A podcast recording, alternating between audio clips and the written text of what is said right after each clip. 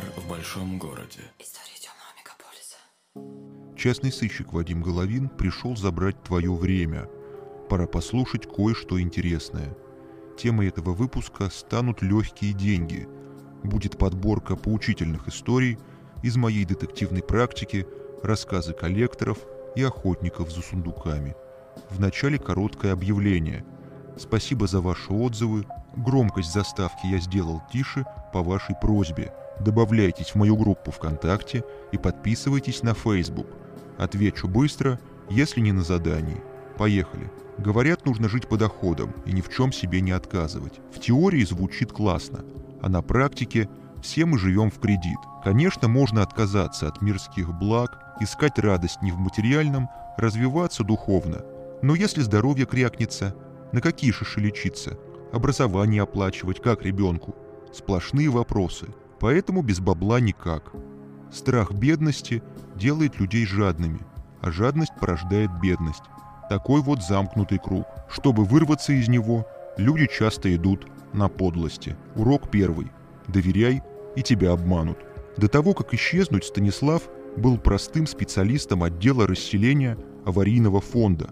К нему в кабинет стояла очередь желающих получить новую квартиру. Очередь ползла медленно, годы жизни летели быстро. Люди стремились приблизить момент получения ордера на жилье. Конечно, с помощью взяток. Только Слава не брал, потому что от него лично мало чего зависело. Решение принималось выше, на уровне руководства. В этой преступной цепи он был лишним звеном. Тогда молодой чиновник воспользовался лайфхаком.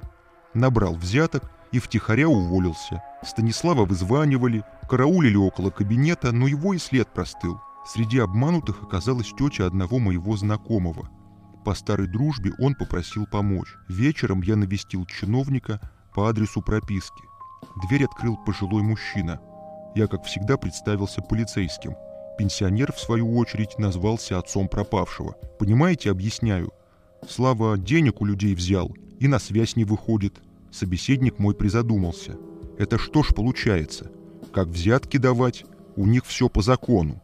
А как деньги вернуть, так сразу бегут в полицию. Что-то здесь не срастается, молодой человек. Оказалось, мужик сам когда-то служил в милиции правда водителем, но чуйка сработала хорошо. Просек, что я не из органов. Пришлось применить план «Б». Так и быть, говорю. Журналист я, веду расследование. Дяденька усмехнулся. Вашему брату верить нельзя подавно. Пишите только гадости. Нет бы хорошее что-нибудь рассказать.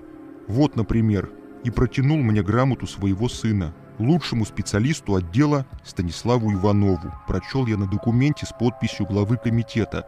Это повеселило. Отец пригласил к столу. Добрый, простой мужик, в рубашке с дырками на локтях. Махнули по 50.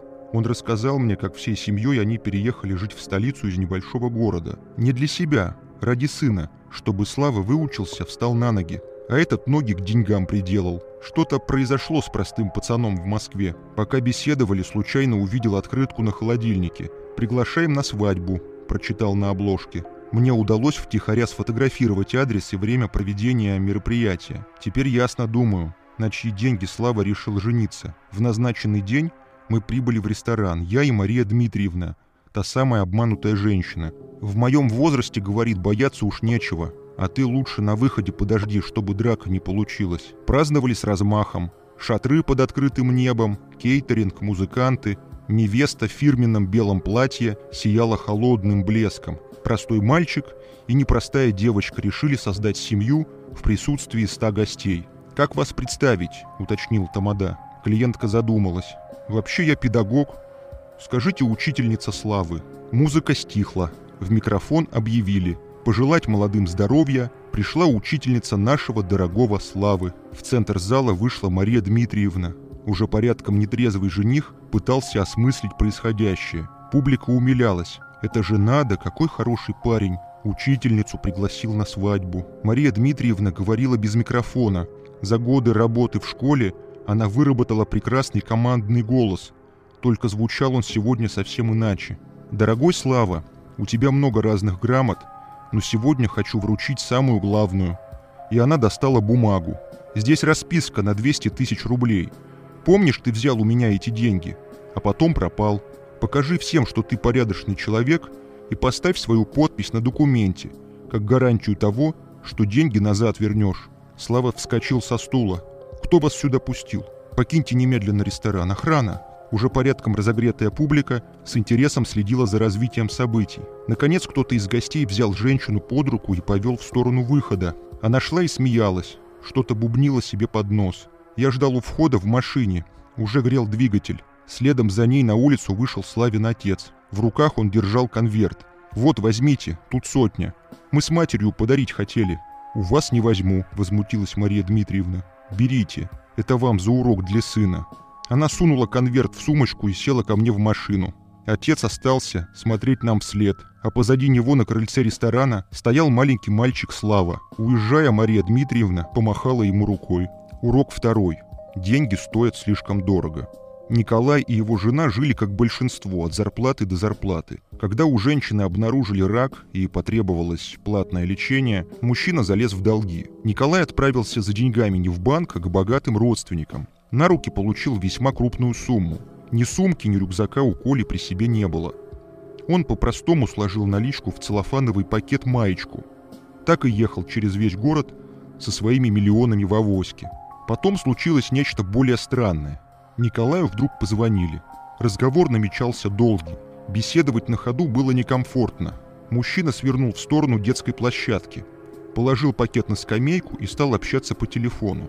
Потом он убрал мобильник себе в карман и пошел домой. Пакет забыл на скамейке. Все это случилось в простой будний день, когда площадка пустовала. Факт в том, что пакет исчез. Вернувшись на место, Коля увидел только пустую скамейку. Мужчину могли заподозрить во лжи, Типа бабки он прикарманил, понимая, что дни жены сочтены. Однако нашлись свидетели. Два дворника-гастарбайтера, которые в этот день убирали двор, и обнаружили тот самый пакет. Таких денег мигранты за целый год бы не заработали. В родной Талимарджан оба могли вернуться в статусе олигархов. Вместо этого дворники отнесли пакет в управляющую компанию и отдали в руки своей начальнице, простой такой русской тетке. Работяг женщина похвалила за проявленную сознательность и отправила с миром. Деньги сказала, пока у меня побудут, в надежном месте, и демонстративно убрала пакет в ящик какой-то тумбочки. Этих двоих мигрантов, как вы поняли, Николай нашел. На это потратил прилично времени. Дворники объяснили. Деньги передали начальнице и проводили мужчину к ней в кабинет. Дама была как раз на рабочем месте. Николаю так и сказала. Деньги в глаза не видела. Мигранты все это время ждали Колю на улице. Они показали ему машину, которую, по странному совпадению, недавно приобрела начальница. Можно только предположить, какие именно мысли промелькнули в этот момент в голове мужчины. Одна из них, вероятно, была о том, что деньги его жене уже не помогут. Женщина умерла. Кто в этом виноват, решите самостоятельно. Я не берусь судить. Урок третий. Скупой платит дважды. Обратился ко мне за помощью один московский барбос. Некто господин Славский весьма состоятельный, явился вдвоем с адвокатом-очкариком. Юрист виновато взглянул на шефа и заявил о своем бессилии перед салоном элитной сантехники. Конфликт разгорелся вокруг унитазов, естественно, золотых. Ну а каких еще? Потому что стоили они почти по цене авто. Таких уж, простите, сральников господин Славский набрал на два с половиной ляма. Все лучшее для своей драгоценной задницы. По факту же унитазы выполняли в квартире Славского исключительно декоративную функцию. Горшки попросту не работали. Как только не тыкал в них своим золоченным вантусом хозяин этого чуда техники.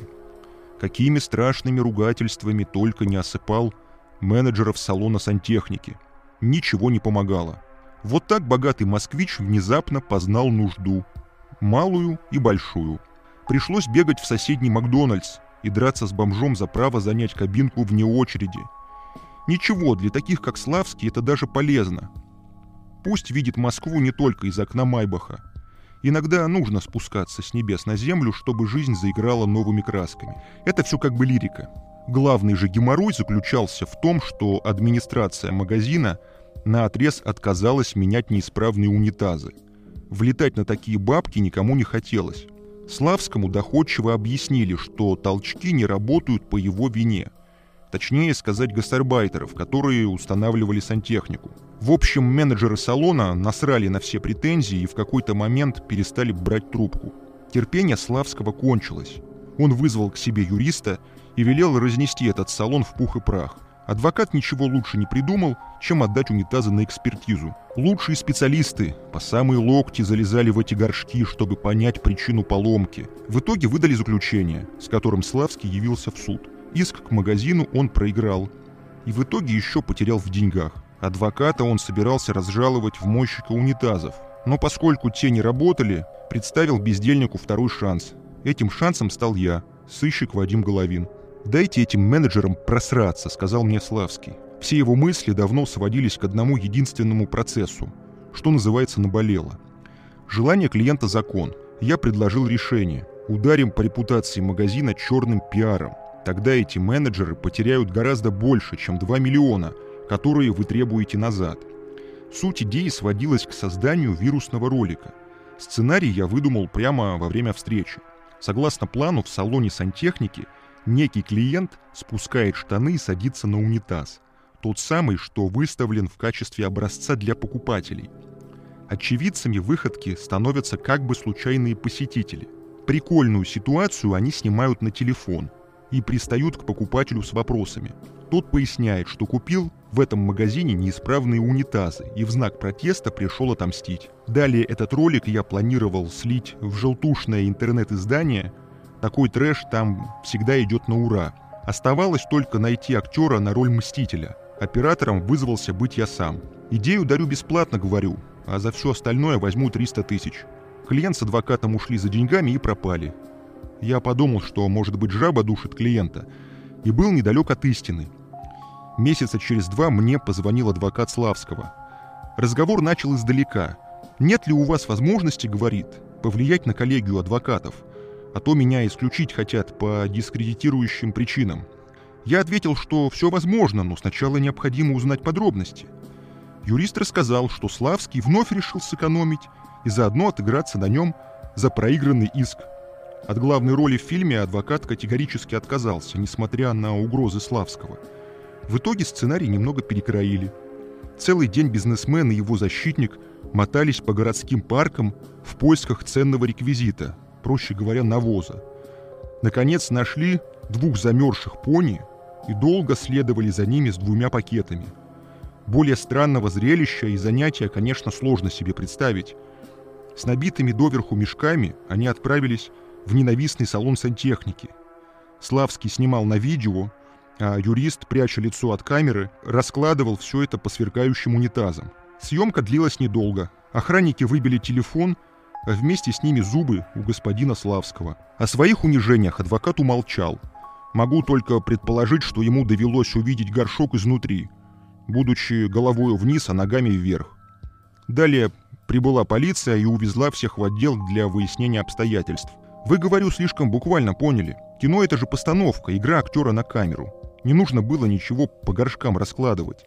Теперь снова вляпались. Помочь я ничем не мог, и после нашей беседы вдруг понял, что сто лет не ходил в кино, где вкусно хрустят попкорном и кладут на коленку руку, в крайнем случае на свою. Это нуар в большом городе. Я частный сыщик Вадим Головин, обещаю надолго не пропадать. Если байки про деньги вам понравились, пишите об этом в отзывах. Тогда будет еще подборка. До новых встреч!